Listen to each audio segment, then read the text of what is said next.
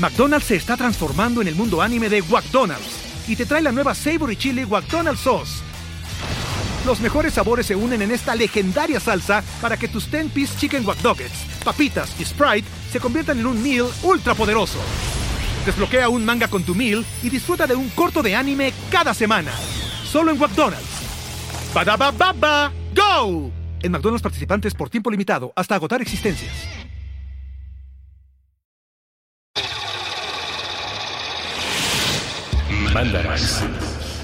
Explicaciones científicas para tu vida diaria. Con Leonora Milán y Alejandra Ortiz Medrano. Puentes.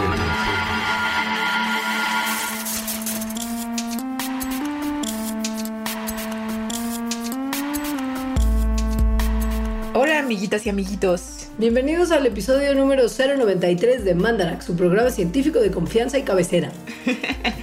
y consejos eh, para la vida diaria en este sufrimiento godín. El programa de hoy yo lo pondría como dentro del proyecto malévolo de Alejandra de hacer la revolución godín. Sí, por supuesto, es la primera parte. que yo tengo mis reservas, quiero que lo sepan desde el principio, pero sí hay varios puntos en los que coincido y hay algunas cosas que creo que son indiscutibles. Sí, muy bien. Cada vez te quedará más claro. Sí, es que me parece que ya es demasiado tarde. Ese es como ah, eso sí es verdad. saco, Ah, no, sí, eso probablemente sea verdad.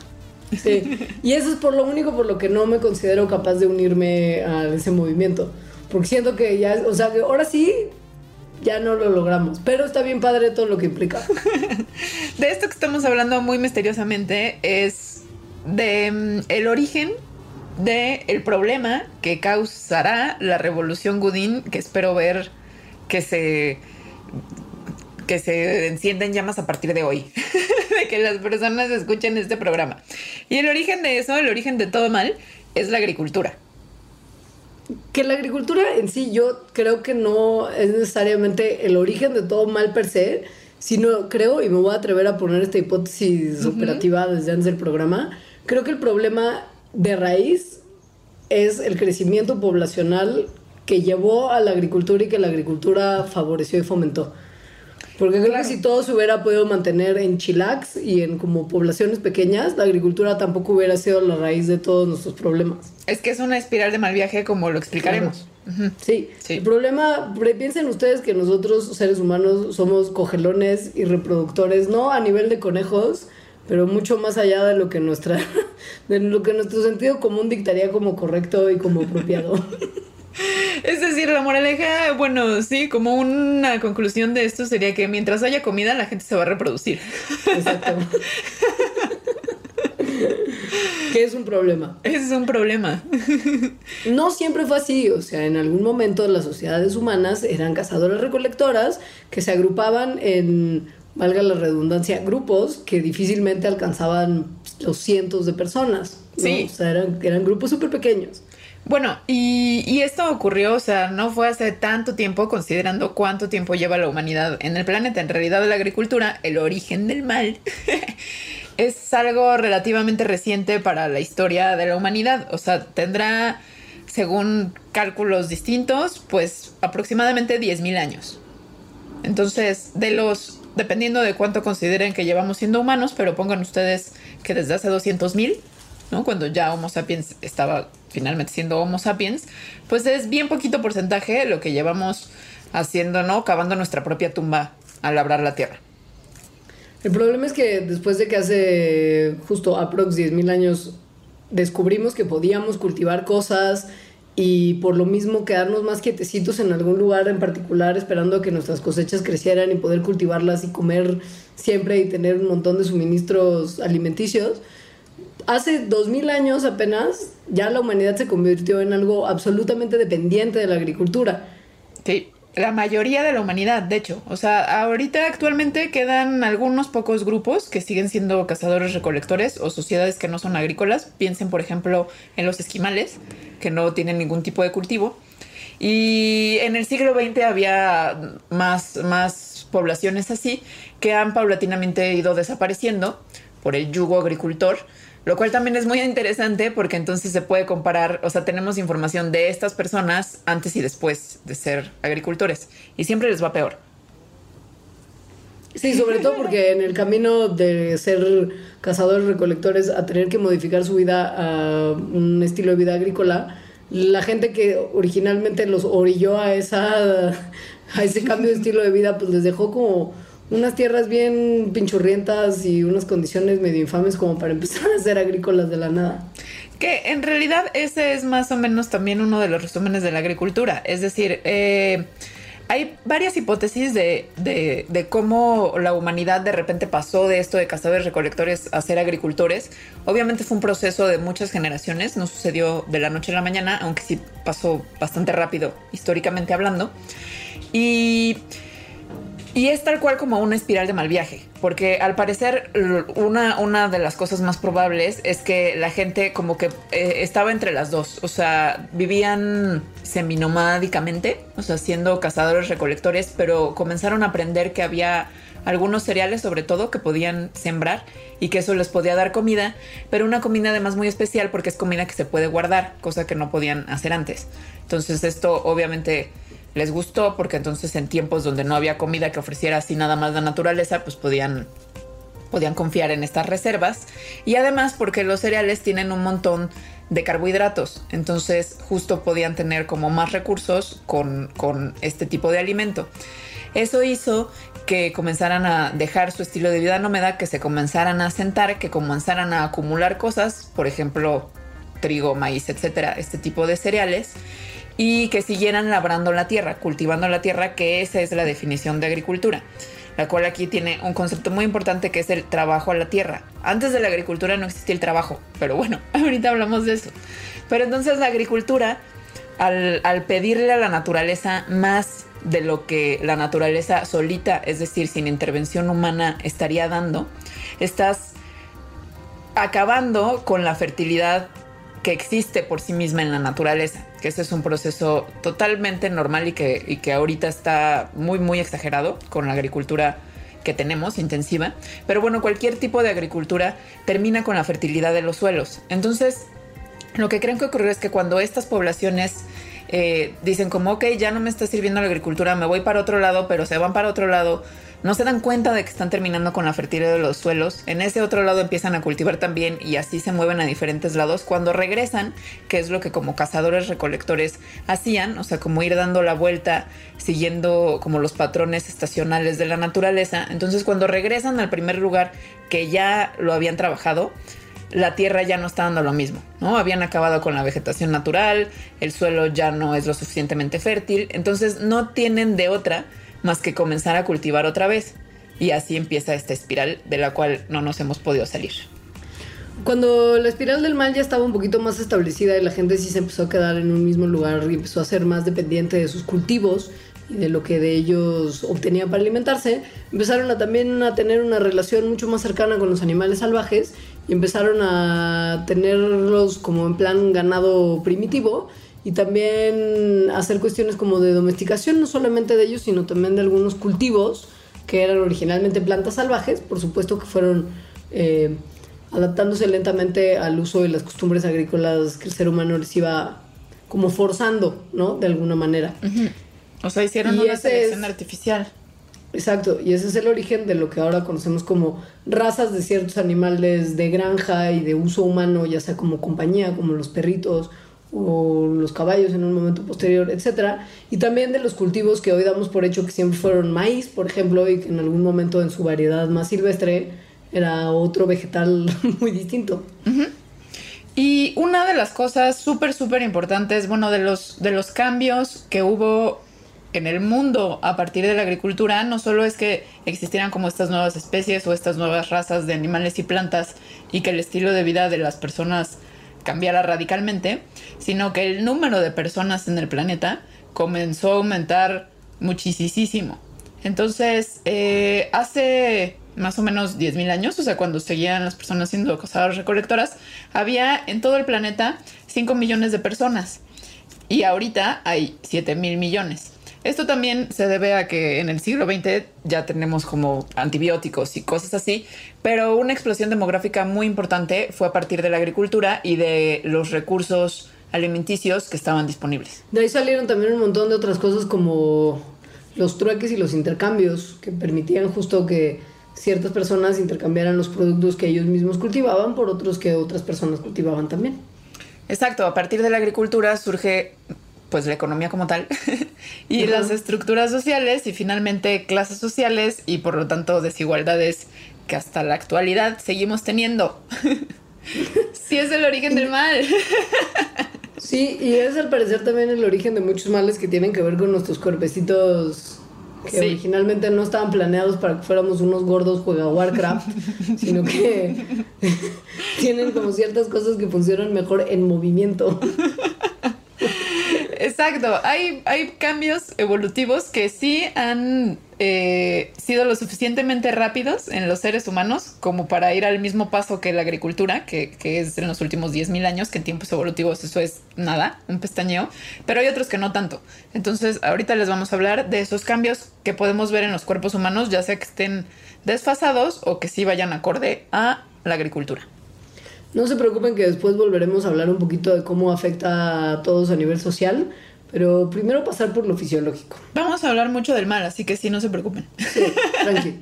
En primera, también entender como, porque esto es una cosa que vamos a estar mencionando justo eh, indistintamente alrededor de la próxima media hora más o menos, es que de la mano de la agricultura, unos añitos después, pero sí de la mano llegó también la ganadería. Y con ello empezar a ver- empezó a haber un montón de otros productos disponibles para consumo humano facilito, digamos, que antes no se tenía. Uno de ellos es, por supuesto, la leche. Y es algo que en el caso como de, por ejemplo, la leche vacuna, no la leche materna, que la mayoría de los humanos podemos digerir sin ningún problema, causa estragos en las pancitas occiden- occidentalizadas de muchos de nosotros. Exacto. La intolerancia a la lactosa es una cosa que venimos arrastrando de antes de tener ganadería, o sea, de antes de tener esta relación tan estrecha con vacas o con cabras o animales de los que podamos sacar leche. Pero sí hay personas que somos tolerantes a la lactosa, es decir, que durante toda la vida, de- aún de adultos, podemos seguir tomando leche sin que nos dé una diarrea explosiva. ¿Tú eres team tolerante o team intolerante? Yo sí soy tolerante.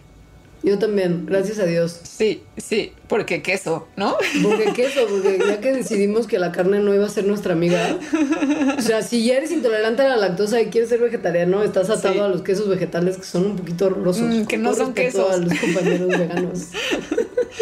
Y, y lo curioso de esto es que la tolerancia a la lactosa sigue un patrón geográfico. Es decir, dependiendo de en dónde estés del mundo, la población tiene más o menos el mismo porcentaje de tolerancia o de intolerancia. Por ejemplo, en China el 99% de las personas son intolerantes a la lactosa. En España y en Francia solamente el 50%. Entonces, sí hay como ciertos patrones que son explicados a través de cuál fue la relación que tenían las poblaciones ancestrales que dieron lugar a estas poblaciones actuales con la agricultura. El paréntesis químico del día es, si usted no sabe qué es la lactosa, es el azúcar que se encuentra en mayor cantidad en la leche. Y lo que ocurre cuando nosotros tomamos leche es que los que somos afortunados, como Alejandra y yo, de no ser intolerantes a la lactosa, tenemos en nuestros cuerpos una proteína, una enzima, que se llama lactasa. Esta lactasa lo que hace es que funciona como una especie de tijeritas moleculares que cortan la molécula de lactosa en dos y eso nos permite digerirla y asimilarla de una manera más fácil. Entonces, cualquiera de nosotros que haya bebido leche como un bebé tiene una versión funcional del gen que codifica para que se forme la lactasa. Bueno, de Pero- hecho, de hecho, más bien todas las personas, bueno, la mayoría de las personas nacen con esa versión funcional. Sí, claro. Ajá. O sea, si pudiste de alguna manera tomar leche cuando eras niño y Exacto. enfermarte, es que lo tienes. Ajá. Y la gente que tolera la lactosa sigue teniendo ese gen funcional en la vida adulta. Es decir, yo lo tengo y funciona todavía, tú lo tienes y funciona todavía. La gente que es intolerante a la lactosa, ese gen no se le les más. apagó. Se les Se apagó les tal apagó. cual en algún momento de la vida adulta. Pero que es normal, porque en realidad, si ustedes piensan cuándo los seres humanos deberíamos de tomar leche, pues es solamente en los primeros momentos de nuestro desarrollo, ¿no? Y después, pues, si ya no tenemos acceso a leche, Sí. no tendríamos por qué tener ese gen prendido, como pensando en humanos de hace del pasado. Que en realidad es algo que le sucede a todos los mamíferos. O sea, todos los mamíferos tienen el gen que, de, que, que, que produce la lactasa. Y luego ya de grandes no. Por eso si ustedes les dan lechita a sus gatitos adultos, se les infla la pancita. O sea, no lo hagan. Ajá. Y se enferman. y entonces, enferman. Desastre. Pero en algún momento, hace muchos, muchos años, ocurrió una mutación en, en alguna, en alguna población que seguramente estaba este, en alguna parte por ahí de, de el Medio Oriente. Entonces, en esta, esta mutación lo que hizo es que ese gen de la lactasa no se apagara nunca. O sea, que la gente pasara a su etapa adulta, dejaran de ser niños y pudieran seguir tomando leche.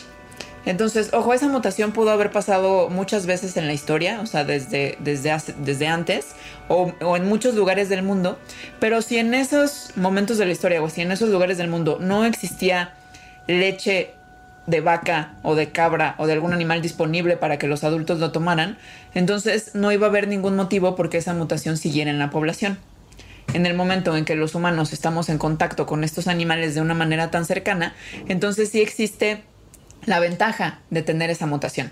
Y esa ventaja justo es lo que se refleja en que actualmente esa mutación pues es muy común en varias poblaciones. Imagínense, no solamente era un superpoder de nutrición, tiene un montón de proteínas y grasas buena onda la leche, sino que también en casos de sequía era una fuente de agua, o sea, de hidratación. Claro. Y de más- hecho, la leche es súper hidratante. Sí, y, y más porque tal vez había momentos, justo además cuando, cuando las poblaciones comienzan a crecer y que entonces ya la cuestión de la higiene, higiene social empieza a ser un problema, entonces seguramente había momentos en que el agua no era muy confiable para tomar. Entonces tomemos agua de vaquita y de cabrita. Ajá.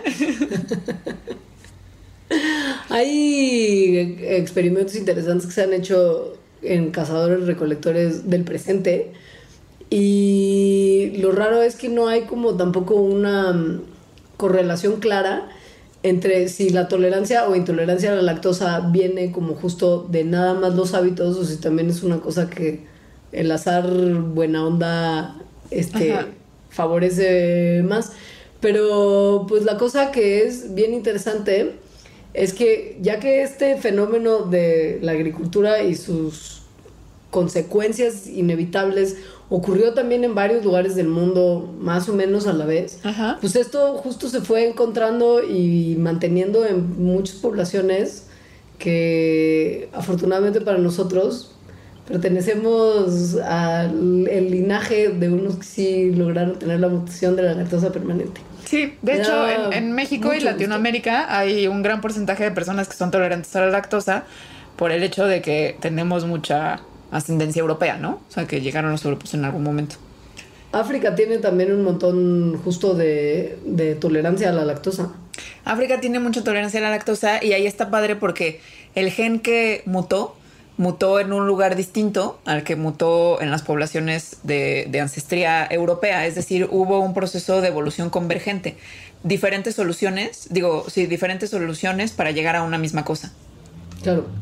Resulta que afortunadamente para este tipo de estudios y para los análisis que pueden obtenerse a partir del consumo de leche y la re- reacción fisiológica que tienen los humanos, es que la mutación es muy simple. Digamos que este gen es un es una de las relaciones con una proteína más sencillas. Es decir, si hay una letrita cambiada en un solo nucleótido, si usted no fue a clase de biología en la secundaria prepa, un nucleótido es uno de los componentes de las cadenas de DNA, pero si una sola letrita, que es como la unidad mínima de la información genética que tenemos, está cambiada, de ahí depende intolerante o tolerante. O sea, es muy fácil de rastrear y es muy fácil que ocurra justo en distintos lugares, en distintas circunstancias.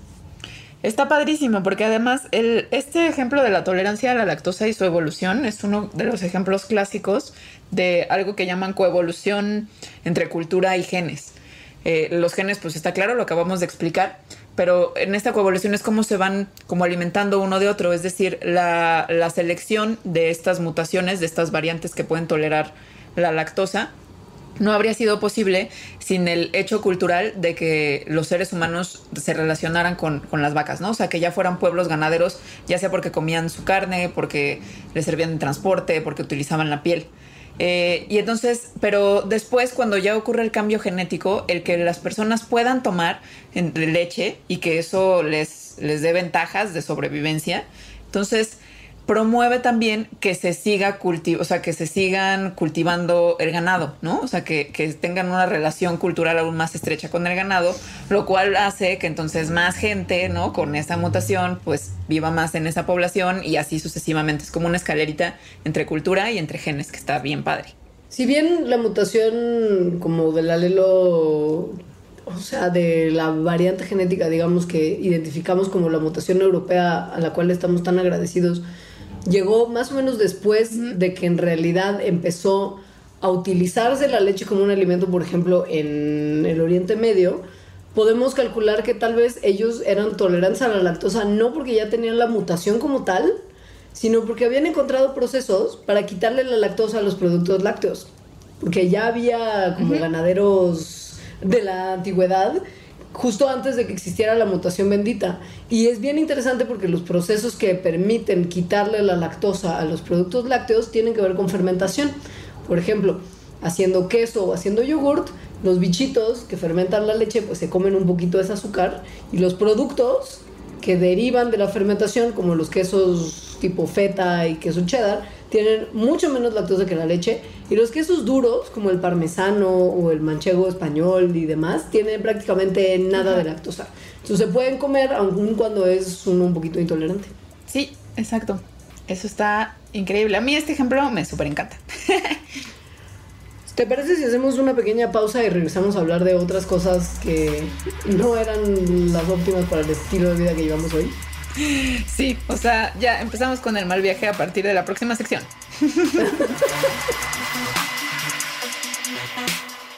El cerebro, el mejor escaparate para la cultura es la calle. Con Jorge Zamarripa, Fernanda Franco y Gerardo Cárdenas. Nuevo episodio todos los lunes a la 1 pm. Puentes.m.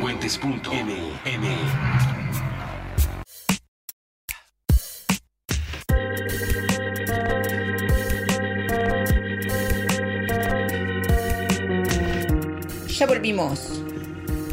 Ya volvimos a ver cómo la agricultura nos ha ido haciendo flojos, sedentarios e imperfectos. y con muchos malestares.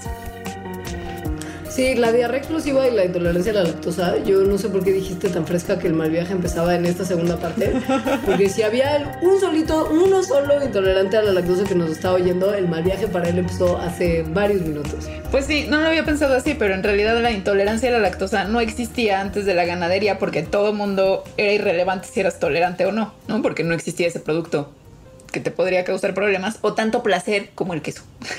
Exacto. Ahora, hay ciertas cosas que sí, digamos que agricultura o no agricultura hemos tenido y usado los humanos durante todas nuestras vidas y que tienen que ver con nuestro sistema principalmente óseo. El sistema óseo de los seres humanos en sus distintas en sus distintos componentes ha tenido unos ajustes muy forzados y muy complejos a nuestra vida sedentaria. El primer ejemplo de ello es nuestros dientes nuestra mandíbula. Entonces, nuestra... Sí.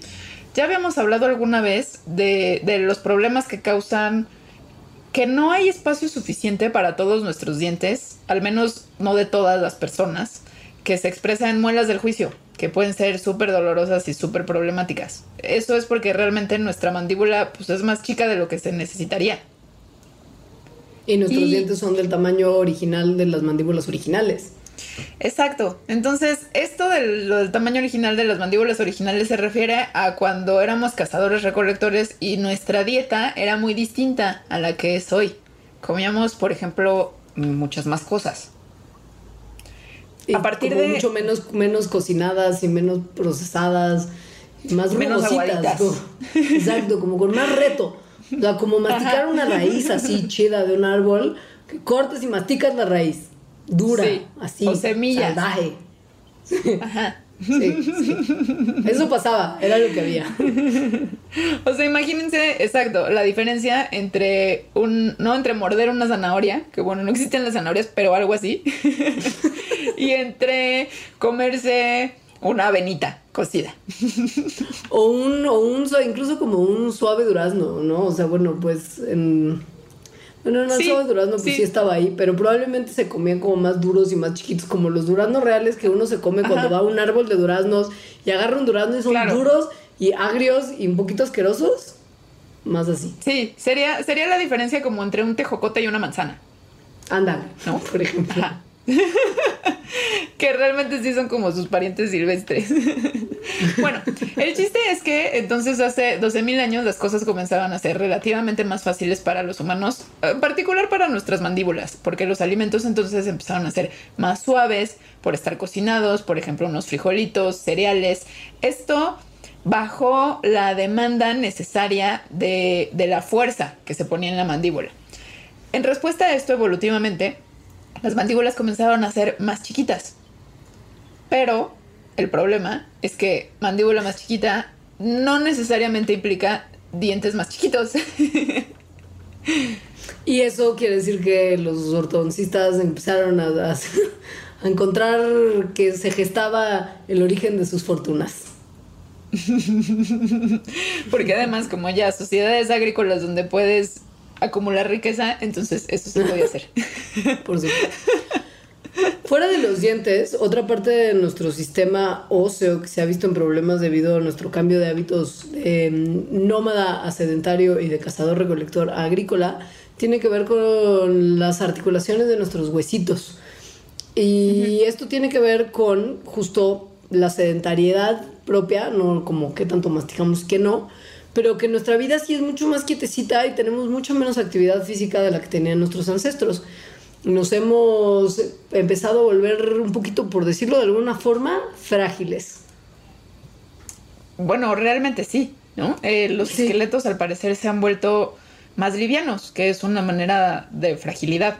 Entonces, eso quiere decir que el impacto que puede tener algo sobre nuestros huesos, pues es distinto que el que, que el que podía tener hace 12.000 años cuando los esqueletos eran más fuertes. Claro, ligereza equivale, equivale en este caso particular a debilidad. Hay más huesos Ajá. rotos, más osteoporosis, más pérdida de hueso conforme avanzan los años. También tiene que ver con que ahora vivimos considerablemente más de lo que vivíamos en el pasado. Entonces tal vez la osteoporosis no era un factor porque la gente se moría a los 20. Claro. ¿sabes? Entonces, Aunque, sí, sí, sí. Aunque sí se ha visto, o sea, sí se han estudiado esqueletos de, de seres humanos hace 12.000 años eh, y después de la agricultura y ahorita, que, que ahorita también hay otros factores que, que intervienen, que tienen que ver, bueno, que a partir de esos análisis se dan cuenta de que sí, de que los esqueletos humanos se han hecho más largos, se han hecho más delgados y en general se han hecho más débiles.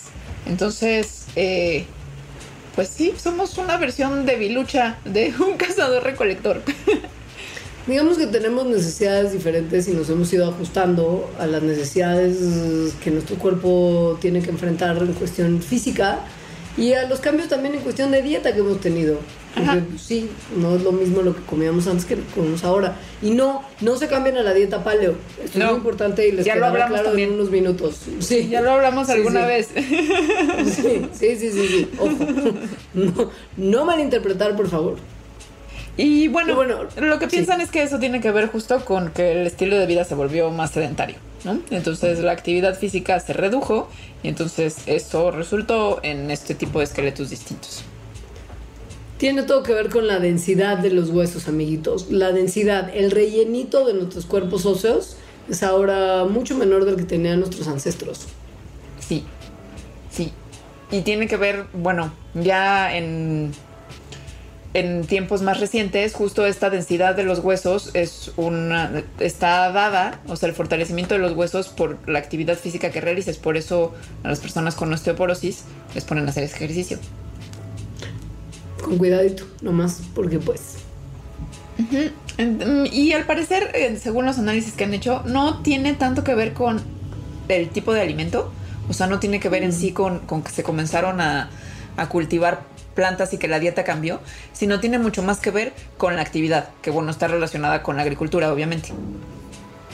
Lo que sí tiene que ver con la alimentación es otro de los cambios muy tremendos que se ha dado en nuestros cuerpos desde el pasado hasta el día de hoy y que es probablemente el que menos entendemos, porque los resultados que se han obtenido de estudiar lo que podría haber sido de lo que es ahora no son para nada como concluyentes. Y tiene que ver con lo que a este programa le fascina y le parece una fuente de bienestar e información permanente que es el microbioma. Sí, y esto de que no sepamos muy bien cómo han sido los cambios es porque también, como ya mencionamos muchas veces, los estudios del microbioma y su importancia para pues, prácticamente todo de nuestras vidas son recientes, ¿no? Son, son cosas que se están estudiando actualmente. Y, por ejemplo, a diferencia de lo que podrías obtener de un esqueleto de alguien del pasado, claro y obtener como un corte de hueso que permite ver qué tan denso era en comparación con lo que son de densos los huesos de la gente de ahora, no hay muestras de microbioma en especímenes de nuestros ancestros. Sí. es un poquito complicado. Sí está difícil que se fosilice algo así, pero sí tenemos poblaciones cazadoras recolectoras de la actualidad, en donde entonces se puede comparar cómo es el microbioma de estas personas con cómo es el microbioma de sociedades ya agrícolas. McDonald's se está transformando en el mundo anime de McDonald's y te trae la nueva Savory Chili McDonald's Sauce. Los mejores sabores se unen en esta legendaria salsa para que tus 10-piece chicken wack papitas y Sprite se conviertan en un meal ultra poderoso. Desbloquea un manga con tu meal y disfruta de un corto de anime cada semana. Solo en McDonald's. baba ¡Go! En McDonald's participantes por tiempo limitado hasta agotar existencias industrializadas. Y resulta que... y resulta que es bien distinto, pero no entendemos si uno es mejor que el otro, porque hay cosas en el suyo que en el nuestro serían malísimas y hay cosas en el nuestro que son súper buenas, que al parecer a ellos no les hace diferencia que no están presentes en los números que nosotros consideraríamos sanos. Lo que está padre de saber como estas cosas que parece que no hacen ningún sentido, porque en realidad ahorita les platicaremos un poco, no se ve ningún patrón nada claro, es que, es que el microbioma, o sea, que hay una diversidad de microbiomas muy grande que, que parece que, que, eso está bien, o sea, que puede existir y que las personas con microbiomas distintos pues, pueden estar bien. ¿no? Que, que no hay algo escrito en piedra. Por ejemplo, hay, una, hay un grupo de bacterias, las bifidobacterias, que se consideran súper importantes y es así como un sello de salud para las personas como nosotros, ¿no? Que vivimos en ciudades. Entonces, cuando fueron a revisar a varias poblaciones de, de cazadores recolectores, vieron que prácticamente no tienen bifidobacteria. O sea, no, no existe en sus, adentro de sus cuerpos.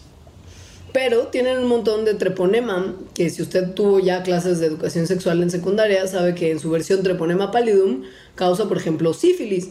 Y que hay un montón de otras enfermedades bien graves que vienen de la bacteria este, treponema y que pues en nuestro caso resultan muy dañinas, pero en las suyas es una parte fundamental de su microbioma. Ajá. Y lo que no algunas personas al estudiar algunas poblaciones pensaron en un principio es como, ah, esta es el microbioma de poblaciones que son recolectoras. Pero entonces después, que hubo lo que no habían hecho un análisis muy serio, porque nada más habían visto como poblaciones de Perú, entonces se fueron otras personas a ver poblaciones en África, por ejemplo. Y los microbiomas sí son, siguen siendo súper distintos a los de poblaciones de ciudades y de poblaciones agrícolas, pero también son muy distintos de otras poblaciones de cazadores recolectores. Yo básicamente pensaría que esto se debe a que hay montones y montones y montones de bacterias, virus y parásitos alrededor del mundo y que uno un poco es lo que se come y lo que tiene como un contacto cercano. Y pues si en esas poblaciones hay más o menos de un tipo de bacterias y virus y cosas que no hay acá, pues no vamos a tener un microbioma parecido. Lo que sí es bien interesante es que algunas cosas que parecen malas en algunos casos son buenas en otros. Y esto es lo que como que no termina de aterrizarse por qué. Lo que se cree es que tal vez tiene que ver con, con la composición de las diferentes bacterias en los microbiomas. O sea, que, que, no necesariamente es así de que si tienes tal grupo, eso está bien o mal, sino cómo ese grupo está interactuando con otros grupos de bacterias e incluso otros grupos de otras cosas, como por ejemplo de amibas.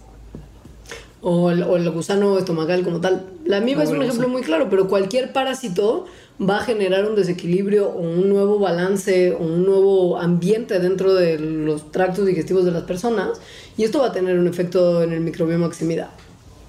O sea, lo- la única tal vez conclusión es que estas personas que románticamente querían encontrar una firma de un microbioma no industrializado se toparon con que estaban un poquito sesgadas de su idea de lo que es la diversidad no industrializada y que no existe, ¿no? O que está muy difícil de encontrar, que más bien puede que se haya firmas de microbioma, pero que son poblacionales, no, no de estilos de vida medio arbitrarios como industrializado o no industrializado. Claro, en algún momento se creyó que el tema industrializado era lo que hacía la diferencia y de como dictaba si un microbioma era sano o no, por como una teoría que llaman la del microbio ausente y que dice que con nuestra sobresanitización y uberhigiene en las sociedades occidentales hemos ido eliminando, claro, y antibiotiquización, hemos ido eliminando un montón de, de bichos que tendrían que estar en nuestros cuerpos y que por nuestra analidad de estar siempre limpios y siempre lo más medicados posible hemos ido perdiendo. Pero la cosa es que, si bien sí, evidentemente este tipo de costumbres van eliminando a ciertos microbios de nuestros seres, hay otros que Hay están otros. ahí para bien o para mal y modifican y establecen lo que es un microbioma occidental Sí, más o menos genérico o no genérico, pues, o sea. Y lo que también han visto es que está súper difícil a partir de estos descubrimientos poder inferir cuál es el microbioma ancestral, porque incluso la palabra ancestral como que no tiene tanto sentido, porque, bueno, uno son muchas poblaciones las que ahorita no son cazadores recolectores y no son poblaciones ancestrales, es gente que está viviendo en la actualidad, o sea, es gente moderna, tan moderna como nosotros. Claro. Lo que queda como moraleja final es que no hay que ser simplistas cuando tratemos de explicar eso. sí. Exacto. Básicamente. Básicamente. Y bueno, como hemos visto, hay, hay algunos males que, que nos pueden llevar al dentista, por ejemplo, pero uno de los más grandes males, del cual vamos a hablar, no tanto porque justo le dedicamos todo un mandarax a este tema, es el daño que hace la agricultura al medio ambiente. Uf, a ver. La agricultura, es que aquí es donde, donde entra como mi apología particular de la agricultura y es muy parecida al las pistolas no matan a la gente, la gente mata a la gente. Ajá. Pero, Ya sabes pero, ok, que sí. Sí, sí. O sea, pero es como la agricultura per se no era algo que originalmente, como se concibió, tuviera como el alcance maligno que tiene ahora. El problema es que nosotros hemos llevado como hacemos con todo lo demás esto al extremo en el momento, o sea, y a, y a partir Claro. de ese extremo al que llegamos ya no es benéfico como era antes, sino que es benéfico con, pero como combinado con un montón de dañino que antes no tenía. Yo como sí soy extremista, creo que fue lo peor desde el inicio, solo que efectivamente en los últimos 200 años, a partir de la revolución industrial, se ha hecho mucho, mucho peor. La revolución industrial, tal vez usted no lo sepa, pero consistió en cambiar la filosofía de la agricultura un poquito más tradicional, que venía de granjas de mediano tamaño que podían como mantener a cinco, como entre 5 y 10 familias, ¿no? Que era lo que constituía principalmente, por ejemplo, todo el sistema agrícola estadounidense estaba compuesto de este tipo de granjitas y en México también eran granjas muy pequeñas como para sostener a comunidades o grupos muy reducidos. Y la revolución industrial lo que dijo es, "Mm, esto ya no nos está alcanzando como el alimento producido y hay que empezar a ver cómo sacamos más provecho del terreno cultivado sin tener que cultivar más Sin usar más o, tierra. o cultivar, exacto, y, y en, y en terrenos más grandes. Entonces lo que empezaron a, a plantear era una agricultura novedosa cargada de pesticidas y de fertilizantes. Y de O maquinaria. sea, la claro, Ajá. la revolución verde no se debería llamar revolución verde, sino revolución como química, de alguna forma, porque es la que como que modificó los rendimientos de todo lo que se podía cultivar para tratar de producir lo más posible con menos. Y sí, en un inicio la revolución verde tuvo un montón de aumento en los rendimientos, porque por Claro. supuesto, si de repente empiezas a sobrealimentar la tierra y a matar a todos los bichos que se podrían comer tus cultivos con químicos tóxicos, pues evidentemente vas a tener más resultados que cuando no estabas usando esas herramientas. Es que Pero, es la misma Sí. historia de que no aprendimos nada del origen de la agricultura, según yo.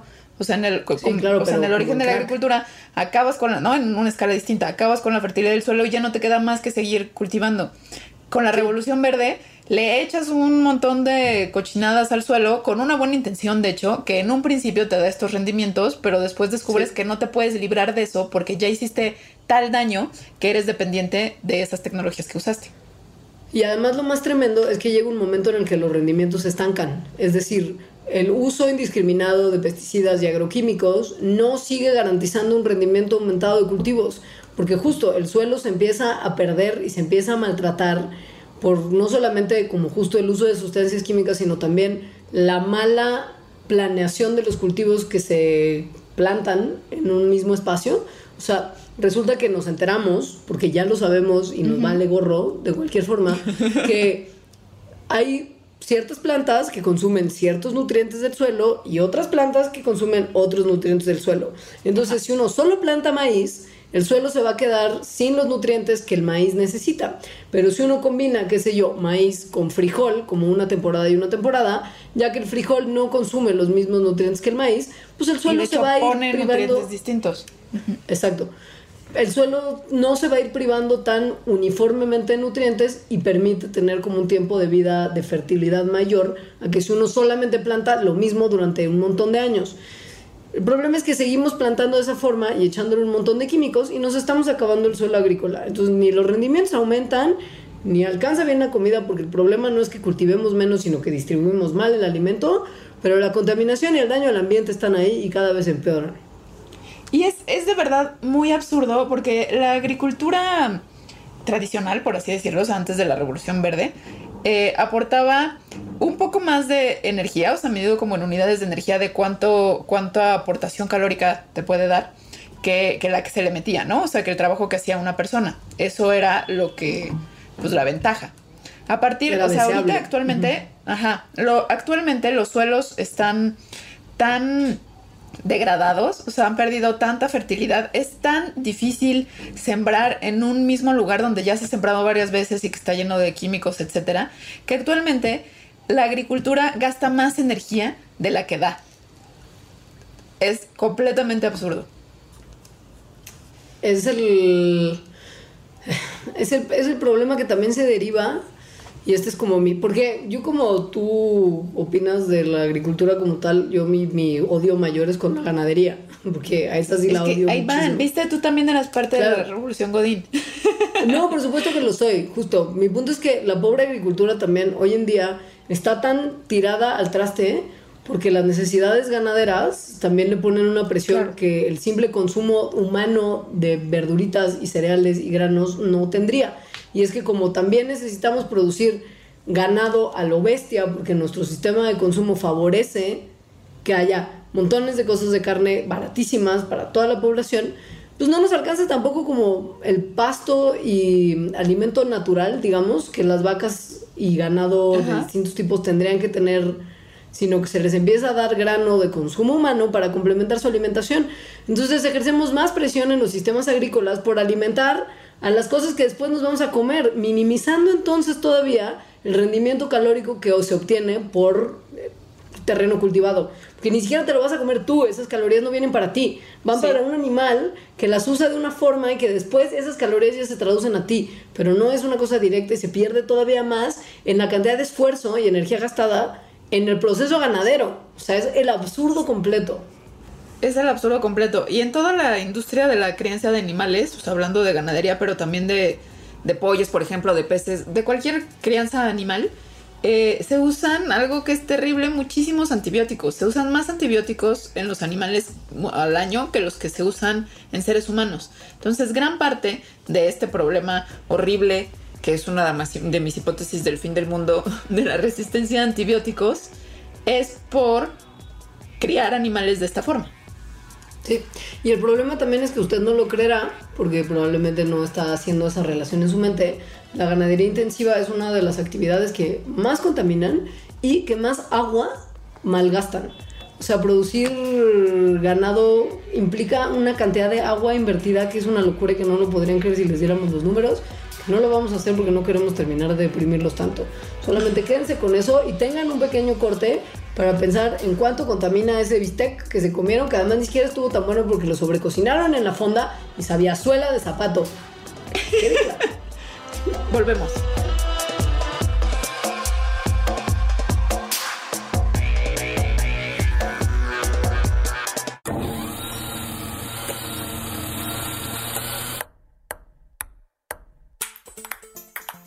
Prestar pensamientos, pelotear partidos, platicar películas, palidecer por placer, pintar paisajes públicos, postularse para Padawan, pasear por planos paralelos, percibir pequeñas partículas, por palabra procrear planetas para párvulos, progresar por plataformas pixeleadas, pulir parlamentos, proteger paraísos, pa, pa, pa, pa, pausar. Puentes propone probar, preguntar, permitir, participar, persistir, pajarear, practicar, permanecer, palpitar, perseguir, parar prejuicios, permutar. Permea paz. Proyecta puentes.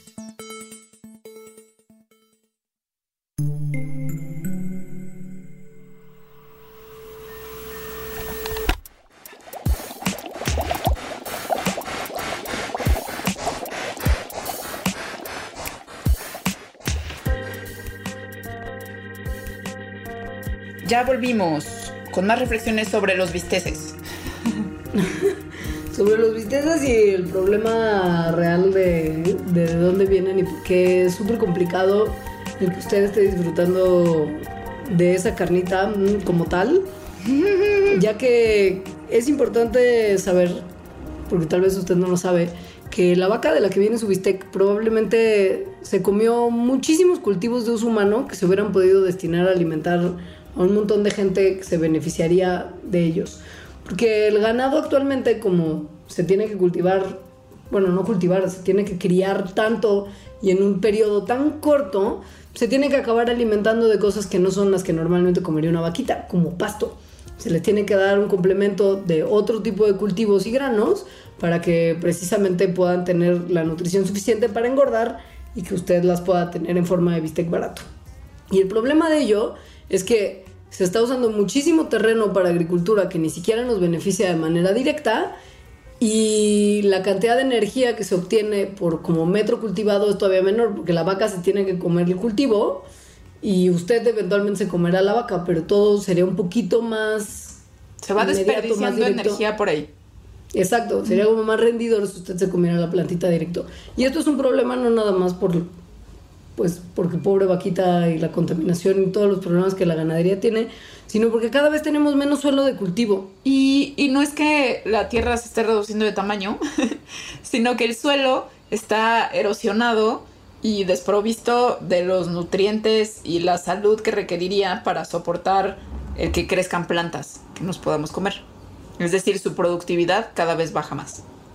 Piensen ustedes que mm, sí, si bien se le echan un montón de fertilizantes a la tierra que en teoría tienen que permitir que las plantas estén un poquito eh, más como mejor alimentadas, ¿no? Porque pone a su disposición nutrientes elementales para su crecimiento, no son sinónimo de un suelo de cultivo sano.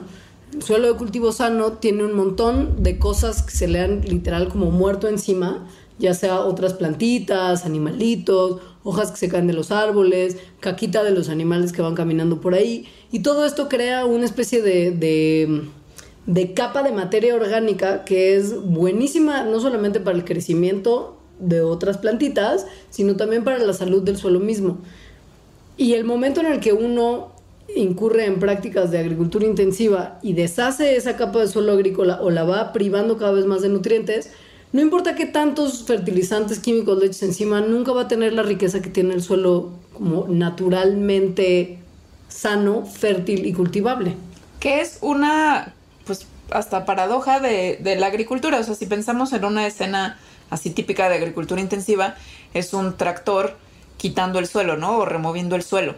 Entonces, mucho de lo que da o lo que regresa los nutrientes a los suelos son las primeras plantas que se establecen ahí, que una de sus funciones en ese ecosistema es comenzar a llenar de nutrientes otra vez a la tierra. Y esas plantitas en la agricultura eh, industrial se les conocen como malas hierbas y es lo primero que se quitan. Entonces no están dejando que ese suelo otra vez vuelva a ser fértil. Y el tractor o la persona o lo que sea, al quitar la tierra y darle vueltas, está exponiendo estas, estas capas que son tan frágiles, que están, por ejemplo, llenas de microorganismos, que al contacto con el aire se mueren. Entonces, de verdad no hay, no se le está dando tiempo ni un proceso adecuado para que la tierra vuelva a tener la fertilidad que necesita. Y tampoco hay otros elementos también naturales y también plantas que le ayudan a estar sano al suelo, que son árboles más grandes que, que producen sombra y una especie de cobertura que evita que el viento y el agua erosionen el suelo y que con sus raíces también mantienen el suelo en su lugar y evitan precisamente el proceso de erosión, que es uno de los más dañinos para el suelo de cultivo y que es ya el signo más claro de que un suelo ya no sirve y ya no se puede cultivar más ahí y en esa tierra ya no va a crecer nada. Y el problema, sí. No, tú sí. No, que el problema además es que cuando el suelo está tan erosionado y no hay nada que mantenga a los fertilizantes artificiales que se le echan, a los pesticidas que se usan para matar a los pobrecitos bichitos que podrían estarse comiendo las plantitas que ahí crecen, a las hierbas malas que en realidad serían hierbas benéficas si se considerara lo que dijo Alejandra, si el suelo está tan erosionado y nada los mantiene en la primera capa, estos tóxicos y sustancias químicas que son eventualmente como dañinas para muchas especies, se filtran hasta los mantos de agua y contaminan el agua que después podríamos necesitar para consumo humano o justo para pues mantener la vida en la tierra como tal. Y es lo que muchas veces produce estos desequilibrios en los ecosistemas acuáticos cuando de repente hay crecimientos desproporcionados, por ejemplo, de algas, que, que hacen que entre otras cosas de repente el agua en la Ciudad de México huela rarito, que es como toda esta sobreproducción, por así decirlo, de algas, y entonces que tiene un olorcito como a, alga podridita, pues sí es, ¿no? O sea, es que del sistema Kutsamala llegaron muchos desechos de fertilizantes de los cultivos que hicieron que crecieran un montón de algas ahí. Los agroquímicos que llegan y matan a todo lo demás que no son algas también son un problema porque provocan más desbalance del ecosistema y más crecimiento de estas algas. Eh, sí, o sea, cochinero. Sí, mucho cochinero y muy poca productividad real. O sea, como que nos venden que el uso de estas sustancias va a hacer que el suelo sea más productivo y más fértil y vamos a tener más comida, cuando en realidad no va por ahí. Es un engaño. Claro, porque producimos además en este momento mucho de lo que ya podría ser suficiente para alimentar a toda la gente que está viva en el planeta en este momento, solo que están muy mal distribuidos como los alimentos y las cadenas de el alimento parte de la granjita hasta que llega al consumidor final, están muy mal armados y en los lugares donde al final llega la comida, como en sociedades más capitalistas y consumistas, se acaba tirando un montón a la basura. ¿Y mientras que en otros lugares no hay comida. Y eso, fíjense, o sea, esa distribución desigual de la riqueza y que al final es una distribución desigual de los alimentos, etcétera, etcétera, etcétera, tiene su origen en la agricultura y la manera diferente de organizarnos que emergió a partir de estar cultivando la tierra. Y para eso hay que pensar en cómo eran y cómo siguen siendo las sociedades cazadoras reproductoras que, actualmente viven.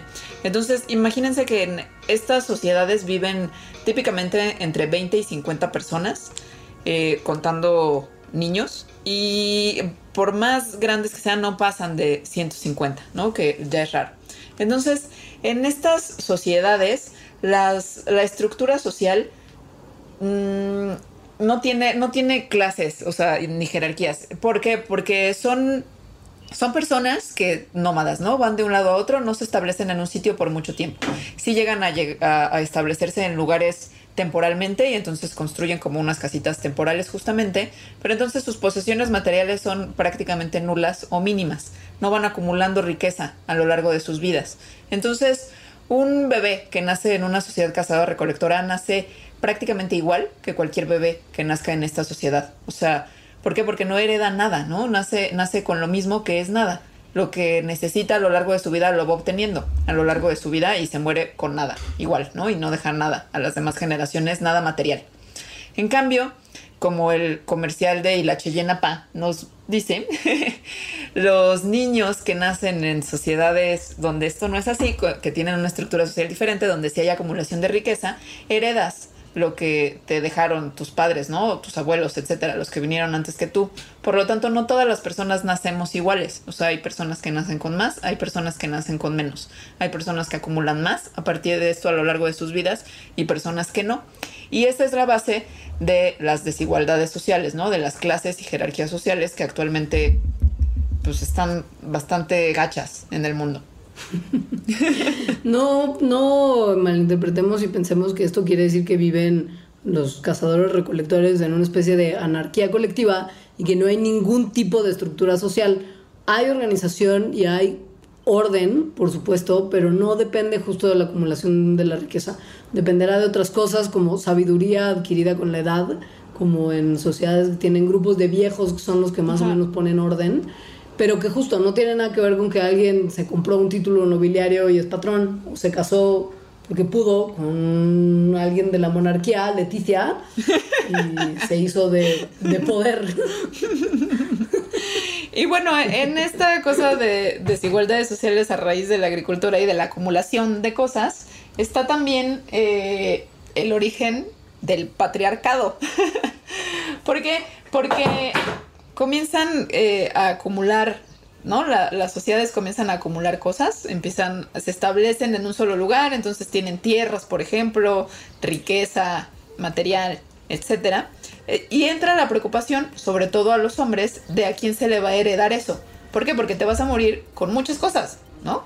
O sea, con muchas cosas que no usaste, ¿qué les va a pasar esas cosas? Pues quieres que las tenga tus hijos. Entonces, ¿cómo te aseguras de que tus hijos son tus hijos si eres un hombre? Controlando la sexualidad de las mujeres. Porque como mujer siempre sabes quiénes son tus hijos porque pues, los pariste, básicamente. Entonces ese es un punto clave en el origen de la desigualdad sexual que continúa hasta nuestros días. Y es un punto de origen importante también para la epidemia como tal. La epidemia. Claro, piensen ustedes en que mientras los grupos eran más pequeños y no tenían mucho contacto con otros grupos, si brotaba una enfermedad que azotaba a una parte importante de esa población, entonces esa población era de 20 a 50 personas. Entonces, pues ya en el peor de los casos, pues se nos va todo ese grupo. Pero es una pérdida muy sensible, ¿no? se Pero no es epidemia. Claro, o sea, no es la influenza que mató a una tercera parte de la población mundial en 1918. O sea, esto es muy petit comité. Y, muchas de estas, y muchas estas enfermedades justo no solamente vienen del contacto íntimo que, tienen los grupos más grandes, no más gente entrando en contacto una con la otra, sino también con los animalitos que nos permitieron tener compañía y comidita una vez que las sociedades ya eran más sedentarias. La domesticación trajo con ella el contagio de humanos, digo, de animales a humanos de enfermedades que originalmente no nos daban como la gripe porcina. Exacto, como la gripe aviar. Exacto, tienen esos nombres porque vienen de virus de aves, de puercos que mutaron a una versión que nos contagia a nosotros y todas las influencias tienen origen en animales, en realidad. Como también otras cosas padrísimas, tipo tuberculosis y diarreas explosivas y demás que se contagian muy fácilmente de persona a persona, pues empezaron a ser peores. Y otras enfermedades provenientes de parásitos y bichos de animales como de compañía, ¿no? Las enfermedades que transmiten las chinches, los garrapatos, etcétera, pues también se exacerbaron al momento de estar en más contacto con el ganado. O sea, todo mal, mucho más enfermos, el cuerpo no es sano, la sociedad no es sana, no hay manera, yo pienso, de salirnos del problema en el que nos metimos. Alejandra dice que sí, que yo, digo que quiero llorar. Ser, todavía no sé. y, y hay varios mitos alrededor de los bienes de la agricultura. Y digo mitos porque de verdad me parecen que son un engaño súper poderoso para no sentirnos tan mal. Como por ejemplo, seguro comemos mejor, ¿no? Entonces, una persona que está recolectora actualmente, su dieta consiste de 150 plantas diferentes. La dieta, o sea, ¿cuántas plantas diferentes comes tú en un año? la dieta actual y a partir de la agricultura, en promedio, es de 8 plantas distintas. O sea, de hecho, el 90% de las plantas que se comen mundialmente son. Alrededor del mundo son únicamente 20 cultivos. Entonces, nuestra diversidad en dieta se redujo muchísimo y no comemos menos, de hecho. O sea, el, promedio de calorías que come una población eh, de cazadores recolectores, eh, específicamente en África, que son los Bushmen, es de 2140 calorías. Lo que pasa es que son calorías que vienen de cosas distintas, es decir, no comen tantos carbohidratos porque pues no cultivan cereales, básicamente. Y a pesar de que están comiendo estas calorías, sus cuerpos son muy distintos y tienen enfermedades muy distintas justamente porque es diferente las plantas de las cuales se están alimentando. Y porque por Está supuesto también justo otro- sí- Sí. No, no, sigue, sigue, sigue. Ah, que, que otro de los mitos que es por el cual comencé yo a pensar en, en esto de la, de la revolución Godín es el del trabajo. O sea, uno pensaría, los sociedades cazadores recolectoras trabajan muchísimo porque se la pasan yendo de un lado a otro a buscar comida. En realidad, actualmente también el promedio de horas a la semana que una persona cazadora recolectora dedica a buscar comida, a obtener comida, es de 12 a 19 horas. Eso es menos de la mitad del tiempo que un godín cualquiera trabaja en una oficina o que un campesino dedica para producir la comida que al final va a consumir el godín cualquiera. En la agricultura, su definición es trabajar la tierra. Antes de la agricultura no existía el concepto de trabajo, porque de hecho cazadores recolectores, desde que eran chiquitos, hacían básicamente lo mismo, pero, pero como de estilo juego, de lo que hacían de grandes, es decir, cazar, recolectar, hacer celebraciones, estar con la familia, con, con la banda con la que vivían, y eso lo continúan haciendo cuando son grandes. Entonces, ese concepto de trabajo separado de lo que es la vida, pues realmente no lo tienen. Medítelo. Medítelo y evalúe las decisiones que sus Medítelo. ancestros tomaron por usted. ¡Malditos! Pero pues bueno, pues ni modo. Lo sí. hicieron muy mal. Pues sí, pero ¿qué? Pues se puedes ir con No los sabían. tal vez y, y ya. No sabían lo que hacían. Fueron locos. Los Fueron el unos confort. locos. Sí. Pues con eso terminamos este mandarax de la agricultura y sus demonios. Y ganadería y sus demonios, porque Sí. eso es, es de la mano, van de la manita. Sí, creo que en, la- en una definición amplia de agricultura se incluye la creencia de animales. Justo. Entonces sí, eso, la agricultura del mal. Aléjense de ella lo más que puedan, que suponemos que es muy poco. Por lo menos aprecien lo que tienen y lo mal que, ya sabes, lo mal que los ha tratado históricamente antes de tirar la comida a la basura. O sea, que les sirva saber que la humanidad sufre. Por lo menos no tiren su maldita comida a la basura y com- cómanse lo que compran en el súper. Dios mío. Bueno, pues muchas gracias por escuchar eh, y, y por continuar con la revolución Godín, si es que fueron convencidos. Mi hashtag obviamente es revolución Godín. Por supuesto. La mía es y la Cheyenne pa. Muy bien. pues las redes sociales, la mía es arro- mi Twitter es arroba alita-emo. La mía es arroba leos y las de Mandarax son arroba mandarax y facebook.com diagonal mandarax lo explica todo. Muchas gracias. Los queremos, adiós.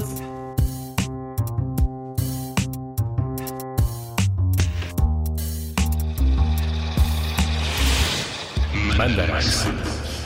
Explicaciones científicas para tu vida diaria. Con Leonora Milán y Alejandra Ortiz Medrano. Puentes.